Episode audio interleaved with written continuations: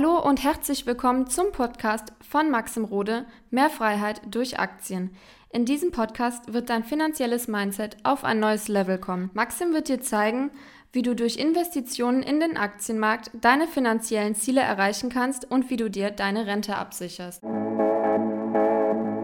Bankenkrise 2.0. In diesem Video werde ich dir ganz genau beantworten, ob eine neue Finanzkrise droht, was das für die Aktien heißt, wo man sich auch vielleicht umorientieren soll und vielleicht auch aufpassen muss, wenn man gewisse Banken im Portfolio hat. Und wir werden auch auf die Frage eingehen, sollte man jetzt sein Geld von den Banken runterholen, weil oftmals jetzt die Panik verbreitet wird, dass ja die Banken bald alle zusammenbrechen werden, dass quasi durch die Silicon Valley Bank jetzt ein Dominoeffekt entsteht und es vielleicht sogar jeden von uns hier treffen kann. All diese Themen werde ich mit dir jetzt hier ganz in Ruhe, ohne Panik in diesem Video besprechen. Fangen wir an mit dem ersten Punkt und schauen wir erstmal an, was ist überhaupt passiert. Die Silicon Valley Bank hat tatsächlich Riesenprobleme und hat auch eben angemeldet, dass sie pleite sind. Ich werde jetzt auch gleich erklären, warum das passiert ist, aber erstmal kommen wir dazu, was ist überhaupt die Silicon Valley Bank? Was macht sie? Das ist eine Bank, die hauptsächlich auf Startups fokussiert ist und war eben auch in der Tech-Szene das zentrale Finanzinstitut. Selbst teilweise deutsche Unternehmen wie HelloFresh waren Kunden dieser Bank. Also wir reden hier von einer sehr, sehr großen Bank und nicht einfach mal von einer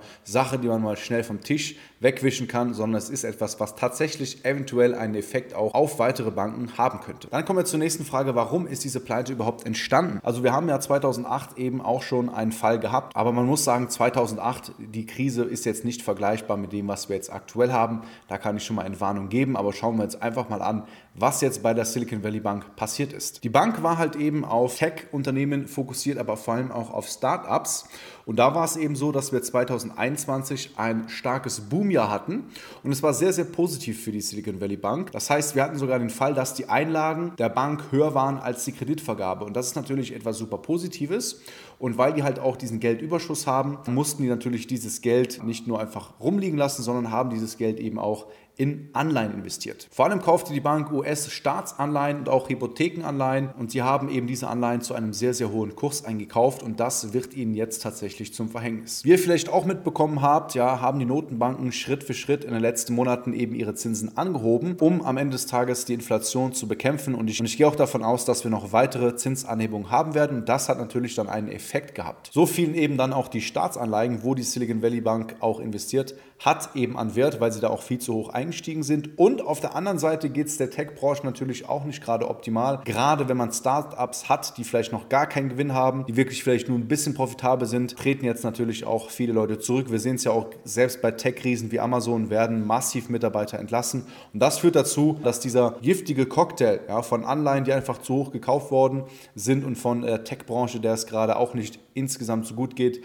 dass jetzt eben diese Bank in diese Schieflage reingeraten ist. Man muss natürlich auch sagen, dass gerade auch Investoren oder Startup-Investoren viel zurückhaltender geworden sind. Das heißt, die Boomphase, die wir so hatten nach 2020, die ist jetzt so ein bisschen in dieses trübe, graue reingegangen, dass man halt realisiert, hey, wir haben durch das Jahr 2020 und 2021 einfach jetzt Konsequenzen. Man sieht es an der hohen Inflation, man sieht es aber auch an anderen Themen, die wir ausbügeln müssen und wir sind jetzt gerade in einer wirtschaftlichen Zeit, die jetzt nicht wirklich aufblühend ist, sondern die eben von vielen Problemen bestimmt ist aktuell. dann ist es eben natürlich auch also zu einem Ketteneffekt gekommen. Die Start-up-Gründer, die 2021 super Zeit hatten, kommen natürlich jetzt in so eine gewisse Schieflage rein und mussten halt zuhauf auf ihre Rücklagen, die natürlich auch bei der Bank waren, zurückgreifen. Das heißt, die Bank war quasi gezwungen, ihre investierten Anleihen zu verkaufen und diese Anleihen haben eben an Wert verloren. Und das ist halt immer das, wenn du Geld investiert hast, was du vielleicht kurzfristig brauchst, gilt auch für den Privatanleger da draußen, dann kann das dich tatsächlich in eine Schieflage reinbringen. Und dadurch ist es eben passiert, dass die Silicon Valley Bank jetzt auch tatsächlich pleite ist. Vor circa einer Woche hat die Bank dann ja Kapitalbedarf angemeldet und dann gerieten natürlich auch die Kunden in Panik und das eine führte zum anderen. Und wie wir jetzt auch Stand heute wissen, wird die Bank tatsächlich im Normalfall auch nicht gerettet. Dann haben wir natürlich jetzt im dritten Punkt die Frage, welche Konsequenzen hat das jetzt? Natürlich denkt man erstmal auch an die Kunden ja, bei der Bank, weil das könnte natürlich auch zu dem Effekt führen, dass nicht nur die Bank jetzt pleite ist, sondern auch die Kunden pleite werden, weil die Startups natürlich oder viele Tech-Unternehmen auch Geld brauchen und wenn sie ihr Geld plötzlich verlieren würden, wäre das natürlich eine katastrophale Sache. Aber wir haben tatsächlich hier eine gute Nachricht. Und zwar ist es Stand heute so, dass normalerweise alle Kunden ja ihre Guthaben zurückbekommen. Also die US-Regierung hat das ja zugesichert. Ob das dann so kommen wird, weiß ich nicht. Aber scheinbar ja, hat die US-Regierung gesagt, dass sie da auf jeden Fall auch eingreifen werden und die Kunden, ja, die direkte Einlagen bei dieser Bank haben, sich da eben keine Sorgen machen muss, um ihre Einlagen quasi zurückzubekommen, weil die US-Regierung natürlich auch weiß,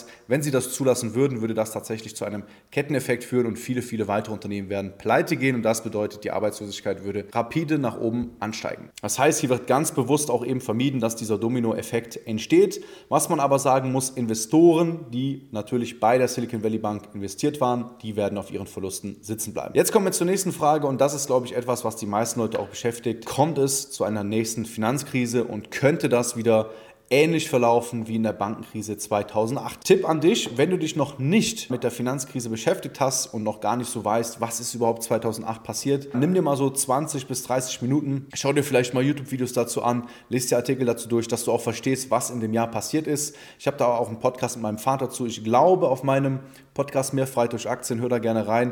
Nummer 66 müsste das sein, wo mein Vater auch eben aus seiner Erfahrung aus der Finanzkrise erzählt, weil er damals noch an der Bankenkrise gearbeitet hat. Und ja, ich kann euch sagen, in so einer Finanzkrise ist das Ganze nicht wirklich schön.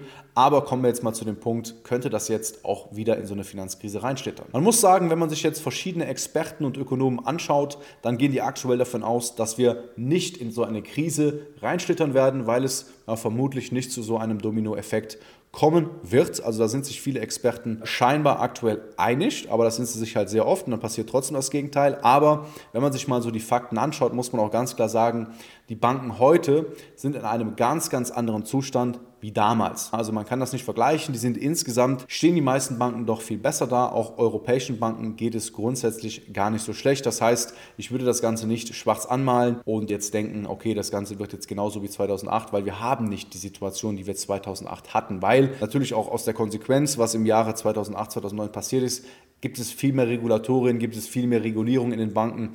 Das heißt, dass das Gleiche nochmal passiert, ist im Normalfall, wenn man durch so einen Schmerz lernt, sehr, sehr unwahrscheinlich. Faktisch gesehen muss man sagen, dass natürlich auch andere Banken und weltweit auch Banken natürlich auch ihre Rückstellungen teilweise in Anleihen haben und diese natürlich auch jetzt in ihrem Wert gefallen sind. Aber die generellen Rückstellungen und das generelle Eigenkapital der Banken ist halt heute Kurz gefasst, die Bilanzen der Banken, die sind halt heute viel, viel stärker als noch vor ein paar Jahren beziehungsweise in der Finanzkrise. Das heißt, diese Verluste, die da entstehen durch die Anleihen, können die meisten Banken tatsächlich noch aussitzen. Und vor allem sehen wir jetzt auch, die US-Regierung, die greift da jetzt ein. Und ich kann mir auch vorstellen, dass wenn die eine oder andere Bank mal in Schwanken gerät, dass da auf jeden Fall eingegriffen wird und dass es jetzt nicht zu einem totalen Bankenkollaps kommt und vor allem auch kein Grund zu Panik. Ich habe immer wieder gesehen, dass gerade auch in äh, sozialen Medien einfach Panik geschürt wird. Leute sagen, holt jetzt euer Geld von den Banken runter, das ist gefährlich. Ich würde da nicht so extrem sein, weil ihr müsst eins bedenken, wenn das jeder macht, dann kann es tatsächlich zu Problemen führen, was natürlich auch zeigt, wie das Bankensystem aufgebaut ist. Aber grundsätzlich ist es so, dass ich sowieso, und das ist auch eben so das Fazit von diesem Video, was du daraus mitnehmen kannst, ich würde sowieso nicht Unmengen an Cash auf meinem Konto liegen haben.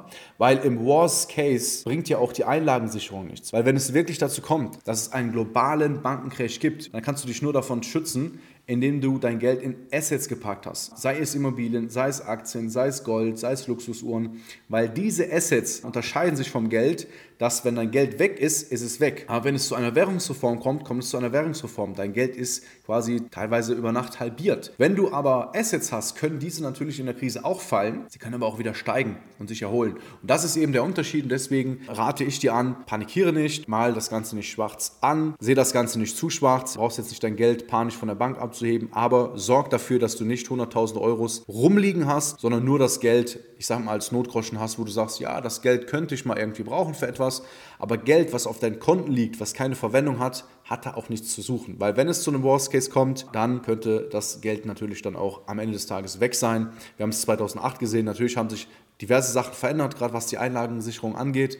Aber wenn du mehr Geld hast, wie 100.000 Euro, ist das eben auch schon ein Riesenproblem. Aber selbst bei der Einlagensicherung könnte es dazu kommen, in einen totalen wirtschaftlichen Kollaps. Dass das Ganze irgendwie in eine Richtung geht, wo wir alle, glaube ich, nicht hinwollen. Aber ich sehe das Ganze eher auch positiv, weil mich als Aktienanleger es eigentlich immer wieder freut, wenn grundsätzlich die Stimmung so ein bisschen aufbrodelt. Und ja, wir haben die letzten Jahre die ganze Zeit Ereignisse, die die Stimmung immer wieder aufbrodeln, was natürlich im ersten Moment auch negativ ist für uns Menschen. Das schlägt natürlich auch auf die Psyche, das heißt, es hat super auch negative Effekte. Aber als Aktionär ist es, wenn du langfristig an der Börse investiert bist, klasse, wenn Panik da ist, weil die Menschen in der Panik absolut unrational sind und Aktien super günstig werden und du auch so einsteigen kannst. Ich habe tatsächlich aber auch keine Bankaktien im Portfolio, genau aus dem Grund, weil solche Sachen immer wieder aufbrodeln, weil das ein Geschäftsmodell ist, wo es immer wieder zu Gefahren kommen kann. Ich habe die Finanzkrise 2008 am eigenen Leib erlebt bei meinem Vater der auch dort seinen damaligen Job verloren hat als Trader. Und seitdem habe ich mir gesagt, ich möchte gar nicht in Banken investieren. Deswegen bin ich jetzt auch sehr, sehr beruhigt und habe auch viele Unternehmen in meinem Portfolio, die mehr oder weniger schuldenfrei sind, die finanziell gut aufgestellt sind, die auch von einem eventuellen Dominoeffekt nicht so stark getroffen werden. Von daher musst du für dich deine richtige Aktienstrategie haben, wissen, was du tust. Wenn du dabei Unterstützung haben willst oder auch einfach mir mal deine Fragen stellen möchtest, dann melde dich da gerne für ein kostenloses Strategiegespräch mit mir. Den Link, den findest du unten in der Videobeschreibung. Und wenn dir das Video gefallen hat, schreib mir doch gerne mal einen Kommentar, wie du gerade die Situation siehst mit den Banken, ob du ganz entspannt bist, ob du verunsichert bist. Vielleicht hast du auch Fragen. Ich bin gespannt auf deinen Kommentar. Wir sehen uns im nächsten